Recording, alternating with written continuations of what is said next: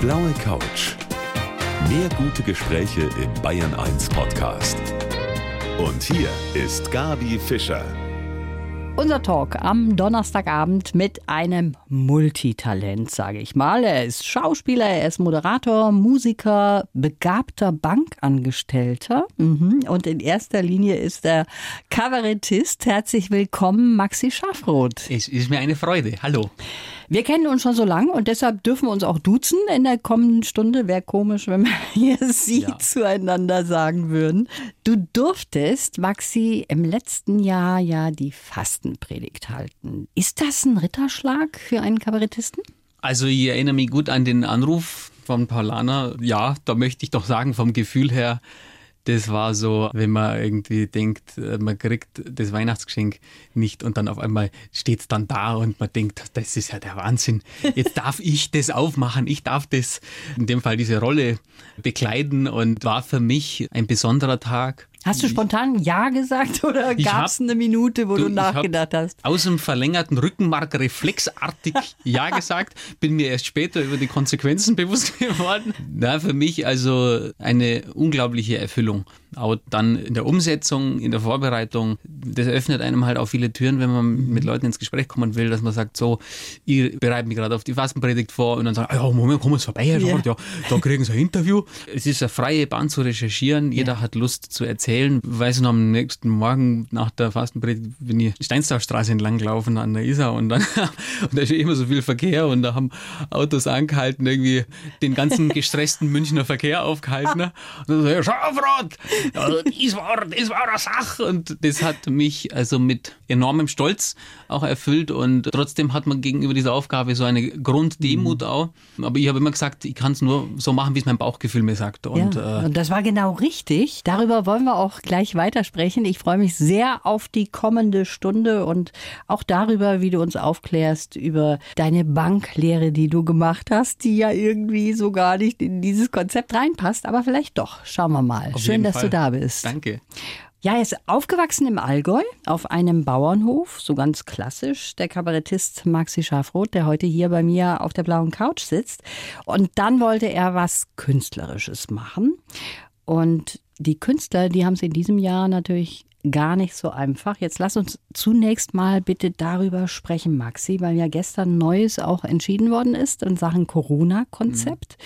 Es wird keine Lockerung geben. War das für dich jetzt als Künstler überraschend? Nee, das war eigentlich nicht überraschend, weil ich mir überlegt habe, wenn man sich die Zahlen anschaut und die Basis, auf der die letzten Entscheidungen getroffen worden sind, da hat sich ja nicht viel geändert. Und es ist natürlich schlagen da zwei Herzen in meiner Brust. Auf der einen Seite denke ich immer so, ich nehme das sehr ernst, ich bin echt ganz brav, was die Auflagen angeht. Und auf der anderen Seite natürlich denke ich immer so, was bedeutet das, wenn man den Kulturbetrieb so komplett auf Null runterfährt? Und es gab kein nennenswertes Infektionsgeschehen in, in dem Bereich, aber natürlich, wenn man an einen Moment kommt, wo die Angela Merkel offen zugibt, dass die Gesundheitsämter das nicht mehr nachvollziehen können, dann glaube ich, muss man einfach sich da zurücknehmen und sagen, muss man jetzt aushalten. Und durch, äh, ich genau. muss auch ehrlich sagen, ich kann nur mit dem Kopf schütteln, wenn ich dann irgendwelche Demonstrationen von Maskengegnern sehe, wo man denkt, so, das kommt mir so kindisch vor. Ja. Ein Skandal nach dem, nach dem nächsten, dass dann ein junges Mädchen sich auf die Bühne stellt und sagt, sie fühlt sich im Widerstand wie Sophie Scholl. Das ist halt einfach eine, eine solche Watschen, wo ich mir denke, was geht denn in den Köpfen der Leute vor? Und mir tut da die Politik ein Stück weit leid, mit was für Trotteleien die sich rumärgern müssen. Ne? Dass die Leute sich wie so ein verzogenes Balk nicht einmal zusammenreißen können und sagen, das macht man ja für die anderen. Ja, eben. Das geht mir, geht mir in den Kopf. Das geht mir auch nicht in den Kopf. Und dich hat es ja besonders hart getroffen eigentlich in diesem Jahr. Du solltest ja wieder auftreten, auch mit der Fastpredigt auf dem Nockerberg. Und dann war kurz vorher, soweit ich mich erinnern kann, wir also machen es nicht. Die Woche des Umbruchs Umbruchs war, war genau die Woche, in der der Nockerberg Und du hattest das Programm wahrscheinlich fertig. Ja, ich habe ja im Endeffekt dann drei Versionen von der Rede gehabt, weil es ja völlig, ja. Das, war, das ist ja eben, das, das stellt uns ja alle vor Aufgabe, die noch in der Form nie da war. Und da kann man jetzt sagen, so, ich motz jetzt rum und will, will meinen Stiefel irgendwie durchziehen. Oder ich sage, ich merke irgendwie, und die Faktenlage ist ja völlig klar, es geht um eine gemeinsam zu bewältigende Aufgabe. Und dann stelle ich halt mal meine Eitelkeiten hinten an Natürlich kann man sich überlegen, was hat das für Bedeutung, was für eine Bedeutung hat äh, insbesondere das Zurückfahren des Kulturbetriebs und da kann man darüber diskutieren mhm. und da muss man auch darüber diskutieren, aber die gemeinsame Aufgabe zu negieren und zu sagen, ich springe jetzt rum, wie es mir passt und äh, ich habe keinen Bock in der U-Bahn eine Maske aufzusetzen, das verstehe ich einfach nicht. Und im Nachhinein war die Entscheidung gut. Und äh, ich kann nur sagen, jetzt die letzte Strecke muss man halt gemeinsam einfach stemmen. Genau so ist das. Jetzt ist die Rolle als Fastenprediger, jetzt mal losgelöst von Corona, ja eine ganz besondere. Ne? Da wird so vieles auch erwartet. Auf der einen Seite darf man nicht zu scharf sein, auf der anderen Seite darf man jetzt auch nicht zu brav sein. Und du hast deinen ganz eigenen Weg gefunden. Wollen wir mal ganz kurz reinhören? Ich will ganz normal heute zu euch sprechen. Ich Maxi Schafroth möchte ein paar Dinge heute loswerden. Lieber Horst, ich finde es aber auch nobel von dir. Ich weiß, äh, du hast dem Markus nichts zum 50. Geburtstag geschenkt, aber dass du ihn jetzt in seiner wichtigsten Stunde mit deiner Abwesenheit beglückst, das finde ich sehr nobel. Das Phänomen Aiwanger an sich, das ist mir eine ganz eingängige Sache. Die Welt wird immer komplizierter und dann steht da im Sturm der Globalisierung der Aiwanger Hubert. Und die Leute denken sich, jawohl, da ist nochmal einer überfordert. Dietmar Batsch, wo ist er denn? Jawohl, servus. Dietmar, grüß dich. Du scheißt ja auch gar nichts, gell? Fliegt Business Class von Berlin runter, lümmelt sich in Stuhl und lässt sich vom Klassenfeind das Bier zahlen. Ja, herrlich. Also, wie ist das für dich, wenn du da noch mal rein? Ich kriege äh, ganz merkwürdige Adrenalinschübe, wenn ich das höre. Das ist, wenn man das ist lustig, wenn man das hört. Und ich habe mir dann daheim am nächsten Tag nochmal angeschaut, auch mit meinen Eltern, und dann wird einem diese Dimension vielleicht so ein bisschen bewusst. Und es ist vielleicht auch ein Selbstschutz, dass einem in dem Moment, in dem man das macht, die Dimension überhaupt nicht bewusst ist. Das ist gut. Wie ja, bist du da reingegangen zum Beispiel in diesen Auftritt? Hast du da Muffensausen gehabt? Warst du sehr nervös? Wie war das? Ich habe mir gedacht, das ist jetzt wie es ist und was soll ich denn jetzt noch machen? Also ich habe, äh, weil meine Eltern so aufgeregt waren, wir waren dann am Nachmittag schon am Nockerberg oben und meine Sänger und der Markus, mein Gitarrist, und die wissen dann schon immer, wann sie mich in Ruhe lassen müssen. Ich, ich werde dann immer ruhig und lege mich ein bisschen hin und dann denke ich nochmal alles durch. Und dann sind meine Eltern reinkommen und, dann, und meine Mama war so, ich habe das gemerkt, dass die angespannt waren und äh, das ist ja wahrscheinlich, egal wie alt man wird, man ist ja immer irgendwie nur das Kind, logischerweise der Eltern und äh, wenn die aufgeregt sind, dann wird man selber auf einmal auch so unruhig. Habe ich gesagt, jetzt geht's hinaus, ich brauche jetzt mal Ruhe, und dann hat meine Mutter gesagt, der, der Bub braucht sehr Ruhe, da kann man, wir kann jetzt noch dran. Und mein Papa dann, ja, und da gibt's ja umsonst eine Brotzeit. Und äh, dann waren sie, also meine, für meine Eltern war das natürlich auch ein großes Highlight. Und äh, sowieso daheim, klar, die waren angespannter wie ich. Das habe ich dann im Nachhinein so gemerkt. Die haben gesagt, wir haben's direkt gesagt, aber wir waren schon recht. Also ja, wir haben nicht gut geschlafen. Und ich habe so, ich habe gut geschlafen. Und wenn ich im Allgäu war, da musst du aufpassen. Gell? Also da darfst du uns keine Schandtipp machen. Und da habe ich mir gedacht, okay, ich glaube, ich gehe die Wochen vorher lieber noch am Chiemsee spazieren als im Allgäu. Und dann habe ich aber auf der anderen Seite gemerkt, wie gelöst das gesamte Allgäu war, als das dann funktioniert hat und positiv besprochen war im Nachhinein. Also da hing so um mich rum viel mehr dran als in mir selber jetzt. Und äh, vielleicht war das auch für mich ein Lernprozess, seit ich den Beruf ja insgesamt mache. Also das heißt, du hast ein vollkommenes Konzept, ist auch ausformuliert und das hast du im Kopf. Ja, man kann sich nicht einfach darauf verlassen, dass man auf so einer Welle durch so einen Abend surft, mhm. sondern mit, selbst mit meinem Programm, das ich ja jetzt schon jahrelang spiele, habe ich Abende, wo ich mir denke, ja, sagen wir, heute geht's aber zäh und, und dann schaut man die Leute an und denkt, aber die freuen sich. Und manchmal mhm. sind die Leute einfach nicht, ich merke das an mir selber auch, wenn ich irgendwo hingehe. Ich bin nicht immer so, dass ich auf, mir auf den Schenkel klopfe und laut heißt, rauslache, sondern manchmal genieße ich in mich hinein und damit muss man als Künstler auf der Bühne aber auch umgehen können, wenn manchmal sich ein bisschen ruhigere Konsensstimmung in so einem Saal einstellt.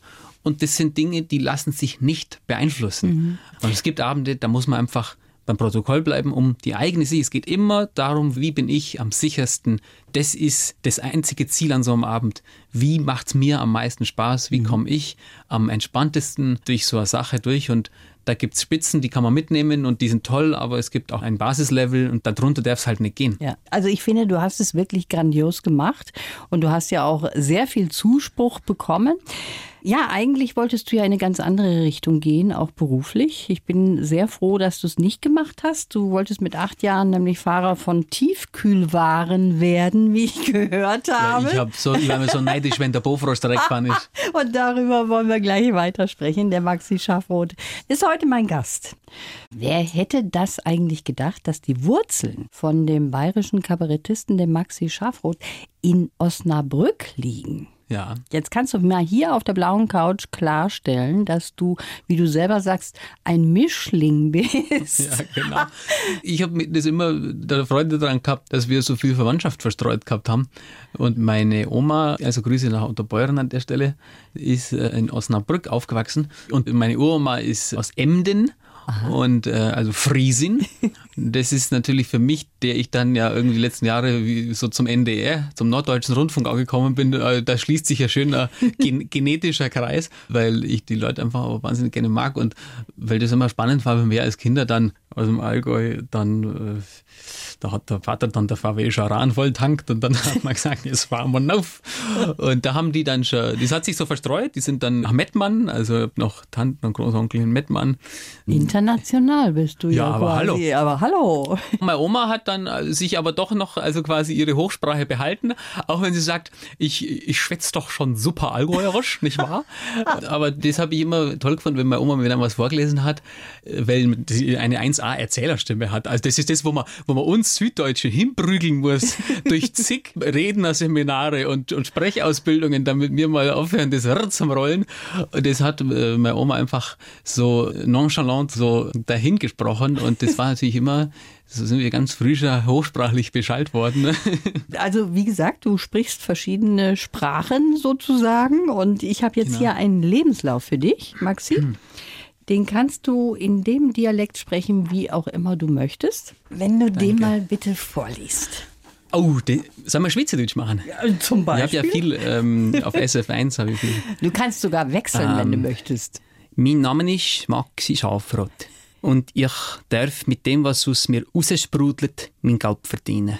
Als ein kleiner Bub, oh, das ist, da muss man mal so komische grammatikalische Konstruktionen bauen in Schweizerdeutsch, habe ich Landwirt werden. Dann können wir es nicht mehr verstehen. Wollte wollt, wollt ich Landwirt werden. Das ist im Schweizerdeutsch schwierig zu sagen, das ist imperfekt. Ich habe aber schon mit Begeisterung alleweil Büro gespielt. Und dann ist da noch meine künstlerische Ader gewesen. So habe ich mich also das erste, das erste Mal äh, gegen den Bauernhof und für, ein, für eine Banklehre entschieden. Aber, aber als Kabarett und Schauspielerei haben mit Macht an meine Tür geklopft. Das ist ja lyrisch geschrieben. Ja. Und Gott sei Dank habe ich die Tür aufgemacht. Auf der Bühne bin ich kein Hau drauf. Das gibt es in Schweizerdeutsch nicht, das Wort. Sondern ich gehe äh, eben den charmanten Weg, oder? das Politiker der Blecke auf dem Nockerberg, das ist in Bayern der Kabarett Olymp. Aber ich bin noch lange nicht am Ende von meinen Ideen. Bitte um Zuschriften von Original-Schweizsprechern. Das war jetzt super. Also, wenn ich es vorher nicht gelesen hätte, hätte ich vielleicht einiges nicht verstanden.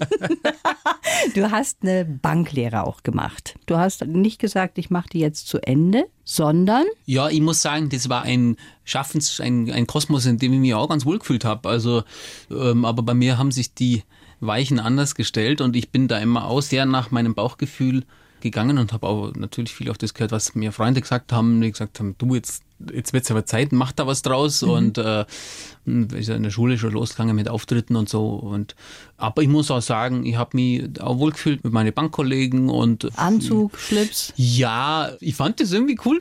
Ich, ich war ja dann in der Ausbildung in Memmingen, bin dann nach München und ich wollte ja unbedingt nach München. Das war für mich auch so ein Weg, wie ich dorthin komme. Dann habe ich im äh, Privatkundenbereich Ausbildung gemacht, dann bin ich im Firmenkundenbereich gekommen und das fand ich natürlich nochmal ganz cool.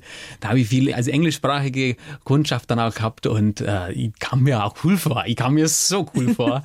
und ähm, ja, und dann habe ich ja meine ersten Kurzfilme dann schon gemacht und ich muss immer sagen, man meint immer so das eine oder das andere. Es waren, ich möchte sagen, Synergieeffekte, weil ich habe viel Filmproduktionsfirmen Filmverleiher in meinem Kundenstamm, also als Assistent dann auch betreut. Und da habe ich gesagt, Mensch, ja, hallo Panther, hallo Licht und Ton, ich mache einen Film. Und die haben gesagt, ja, Herr Schafroth, ja, kommen Sie vorbei, nehmen Sie was brauchen. Und äh, dann konnte ich damals einen Film drehen, in schönem Kino-Look. Und das waren alles so Dinge, wo ich mir gedacht habe, irgendwie geht das immer alles zusammen. Man muss das nur für möglich halten. Und das äh, ist etwas, was ich, manchmal wird man dann vielleicht ein bisschen bequem und sagt, so, jetzt läuft das Kabarettprogramm, aber ich glaube auch gerade die Situation durch Corona hat mich auch wieder an einen Punkt gebracht, wo ich das in mir wieder entdecke, dieses alles für möglich mhm. halten und dann halt auch mal mit dem Memminger Flughafen diskutieren, ob man nicht mal in einem Airbus spielen könnte. Mhm. Darüber und, sprechen wir äh, gleich auch noch. So Dinge eben, ja. wo ich mir denke, man kann jetzt Sachen schaffen, wo die Leute eben nicht sagen, mei, das war schwer da durchzukommen, sondern wo die Leute sagen, damals weißt du noch, da waren wir auf dem Autokabarett auf der Wies und äh, wir waren äh, vielleicht in einem Flugzeug gesessen und äh, wir sind übers Pilotenmikro unterhalten worden. Also ich glaube, man kann Dinge schaffen, die da irgendwie vielleicht im Positiven ein bisschen bleiben. Ja. Wobei man sagen muss, ja, mit dem Geld umgehen zu lernen, ist ja immer ganz gut. Und als Schwabe ist das ja auch was ganz Wichtiges, oder? Ich habe aber ganz nüchterne Seiten, muss ich sagen. Also mir hat es Spaß gemacht, mich mit den Bankthemen zu beschäftigen. Mir hat es Spaß gemacht, auch mich mit Gesetzen zu beschäftigen. Ich habe jetzt schon wieder, wo ich die ganze Zeit daheim sitze, habe ich mir an der Fernuni angeschaut, ob ich Wirtschaftsrecht studieren kann. Also ich, ich, ich finde große Freude an unglaublich trockenen Dingen, weil ich mir denke, man kann da immer irgendwas Witziges raussaugen. Und wenn nicht, dann ist es immerhin für meine persönliche Entwicklung, für mein Wissen, also da muss ich sagen, das erfüllt mich in irgendeiner Weise. Mhm. Maxi, du hast so vieles gemacht, unter anderem auch eine Drehbuchautor-Ausbildung in Amerika. Ich wusste überhaupt nicht, dass es sowas gibt. Das war in Los Angeles. Mhm. Und da hast du dir einen Traum erfüllt. Du hast auf eBay dir einen 911er Porsche ersteigert? In Oregon von einem älteren Herrn. Und meine Eltern waren auch in der Zeit in den USA ein paar Wochen. Und, und ich habe zu meinem Papa gesagt, du, ich habe schau mal, ich habe da das und das entdeckt. Und mein Papa gesagt, das, das darf doch nicht wahr sein. Warum ist das so günstig? Das ist das Traumauto meiner Jugend. Und dann habe ich gesagt, du, ich rufe dir jetzt an, weil das ist auf Ebay nicht weggegangen. Dann habe ich dem mal geschrieben und gesagt, ja, ich interessiere mich für das Auto. Dann kam sofort eine Antwort zurück, Dear Max, I'm open for a reasonable offer. Und dann habe ich ihm mal reasonable offer gemacht, wo ich nicht so genau wusste, was er damit meint. Und dann hat er gesagt, passt. Und dann habe ich uns zwei Wohntickets bucht, mein Papa und mir, und sind wir damals mit, ich glaube, Alaska Air sind wir nach Oregon geflogen und mein Papa und unglaublicher Ausflug. Also wenn ich so überlege, was das für meinen Papa und mich so mhm. bedeutet hat, dass wir einfach gesagt haben, wir machen das. Und meine Mama hat gesagt, ich bleib Los Angeles, ich hocke mich ins Café rein und warte auf euch.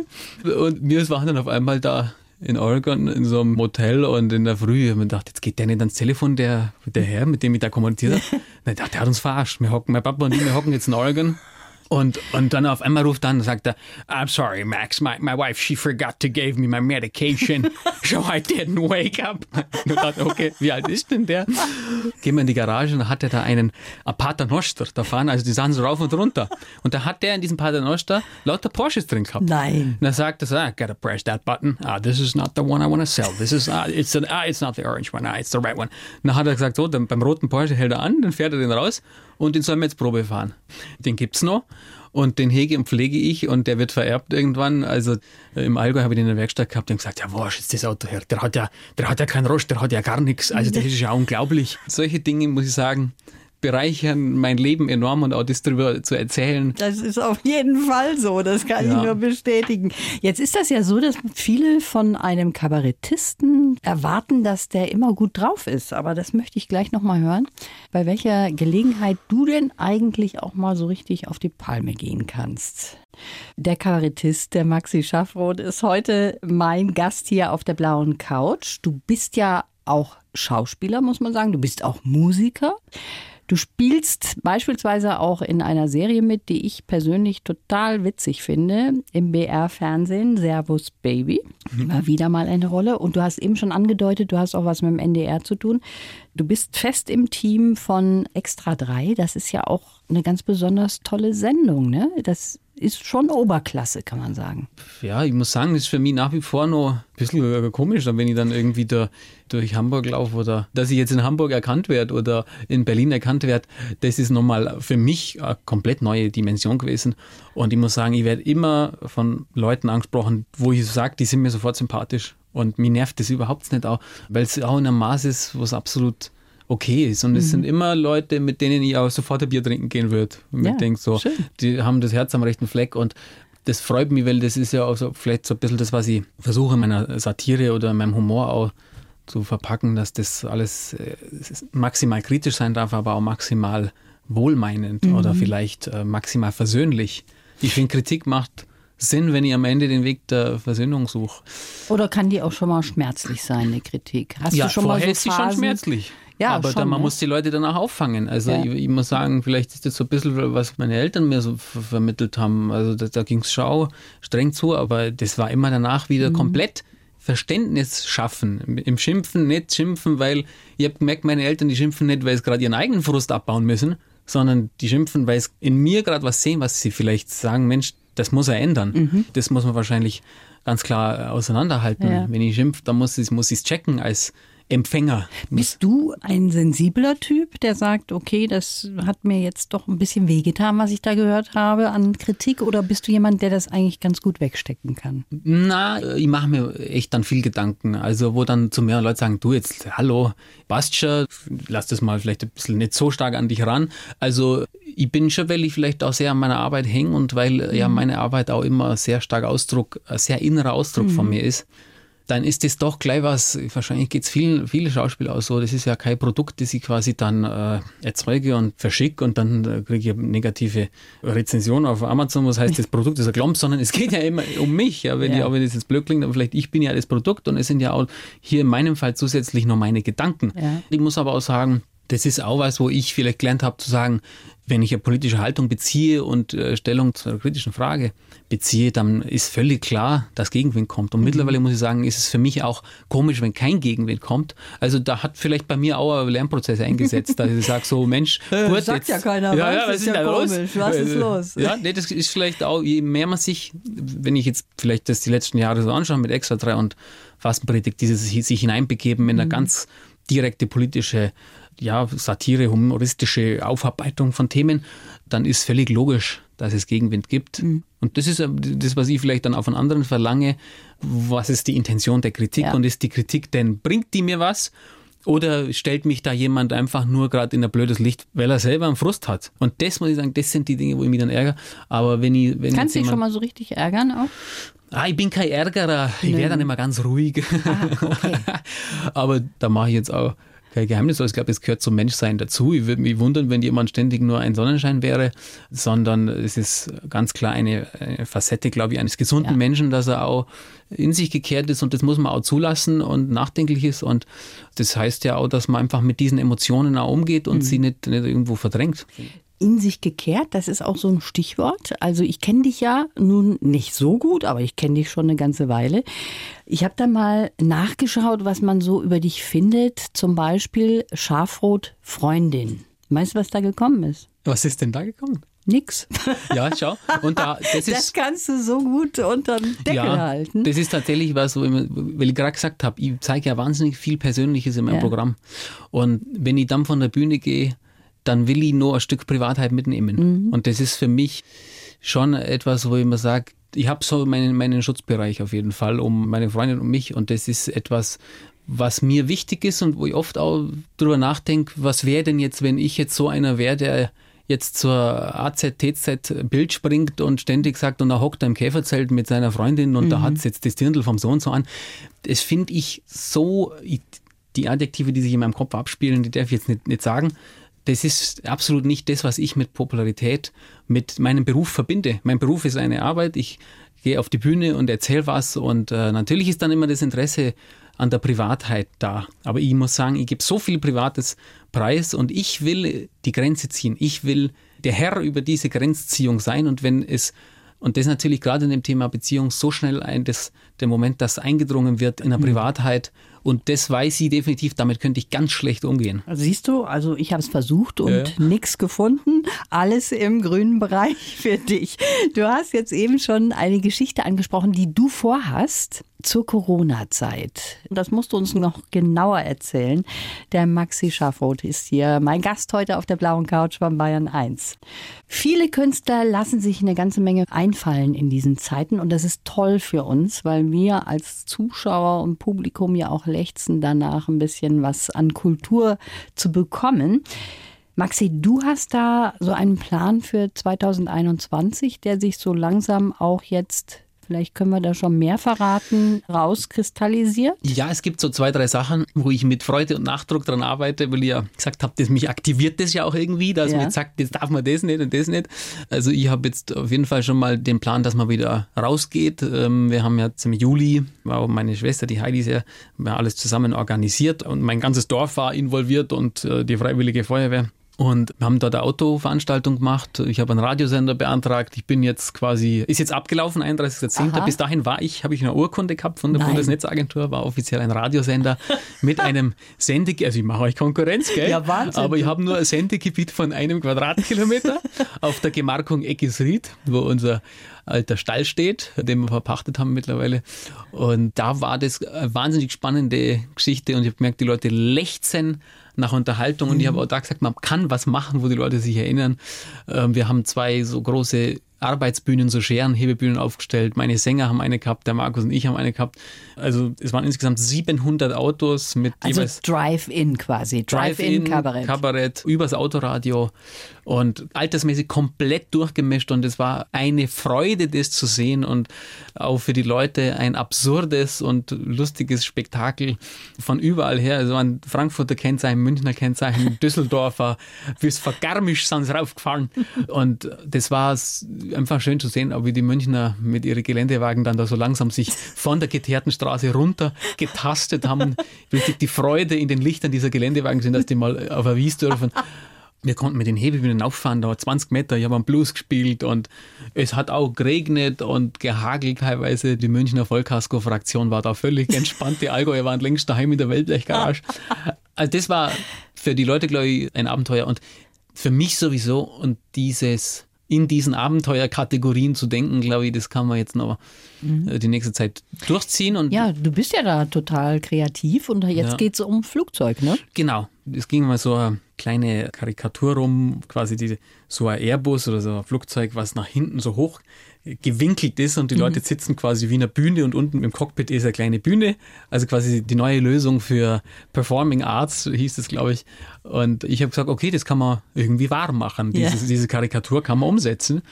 Und habe dann mit dem Flughafen Memmingen Kontakt aufgenommen. Und den Chef kenne ich schon länger und äh, haben immer gesagt, irgendwann machen wir mal was Witziges. Und dann habe ich gesagt, du, wäre das möglich, äh, Airline dafür zu gewinnen, in einem Airbus zu spielen oder in welchem Flieger auch immer. Und der ist auch so einer, der sagt, wo ich mag sie. Das machen wir möglich. Und da rufe ich mal ein paar, da rufe ich ein bisschen rum. Da, da hat er jetzt tatsächlich rumtelefoniert und bei einer ungarischen Airline, da sind wir jetzt gerade äh, im Gespräch. Und das zeichnet sich ab, dass da was draus werden kann. Und ich würde da gerne äh, so eine kleine Spendenaktion draus machen für kleinere Bühnen, äh, die ein bisschen vielleicht äh, im Moment Schwierigkeiten haben. Ich Herrlich. bin da voller Ideen und in Abstimmung mit den entsprechenden Stellen. Und das Ticket wäre dann eben kein Eintrittsticket, sondern ein Flugticket. Und da freue ich mich ungemein drauf.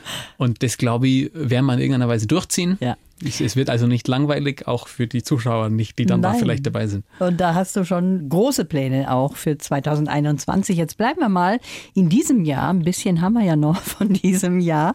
Egal, ob es jetzt uns gefällt oder nicht. Viele sagen ja, Mensch, weg damit. Jetzt kommen wir in die Stadezeit. Ist die überhaupt für dich Start? Hast du auch irgendeinen Draht zu Advent, zu Weihnachtszeit? Für mich ist das schon was Besonderes. Also ich glaube, mir wird da was fehlen, wenn diese feierliche Atmosphäre so aus. Es kann aber auch ein kleinerer Kreis jetzt mal sein. Hauptsache so, die Kernfamilie kommt irgendwie zusammen und ähm, man kann ja auch sagen, man verlagert vielleicht das Festen ähm, ein bisschen so auf die Tage. Ist für mich schon wichtig, ja. Also bei dir sind es ja drei Geschwister, ne? Mhm. Also Insgesamt wir mit drei. dir sind es drei. Genau. Und deine Eltern, also zehn Leute dürfen zusammenkommen oder wie war das Oh, noch? ich check's doch auch schon wieder nicht mehr. Es das waren es doch ist- fünf, gell? Ja, wir sind fünf. Geht, das tut mir jetzt auch leid für die Großfamilien, gell? Wir sind halt dann, die eine den Speis, die anderen, die hocken dann ins Wohnzimmer rein. Man kann ja in einem Haus, kann man sich auch verteilen. Also ich glaube, ein bisschen Zeit haben wir noch, uns zu sortieren Ja. bis Weihnachten, wie wir es machen. Aber auf jeden Fall ist das für dich auch eine Zeit, wo du es ein bisschen ruhiger angehst.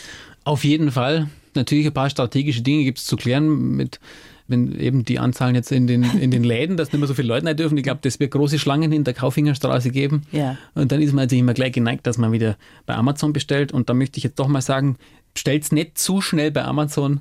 Mir macht es Angst, wie mächtig die werden. Vielleicht äh, ich mache dann öfter so, ich schaue, über welchen Händler das Gewinner, kommt und ne? dann gehe ich weg von Amazon und bestelle es online bei der Buchhandlung direkt oder mhm. das ist tückisch. Ja? Die, diese Bequemlichkeit, daraus speisen sich so solche internationalen Player wie Amazon und da muss man mhm. vielleicht kann man ein bisschen schauen. Kann man ein bisschen man, gegensteuern auch selber. Ja, Buchhandlung Häberle in Ravensburg unterstützt, wenn es die gibt, das weiß ich jetzt aber nicht. Maxi, das war schön, dass du wieder mal da warst. Danke. Ich wünsche dir alles Gute, bleib gesund und für deine Pläne in 2021 auch jetzt schon die Daumen gedrückt. Vielen Dank, ich halte euch auf dem Laufenden. Die blaue Couch, der Bayern 1 Talk als Podcast, natürlich auch im Radio. Montag bis Donnerstag ab 19 Uhr.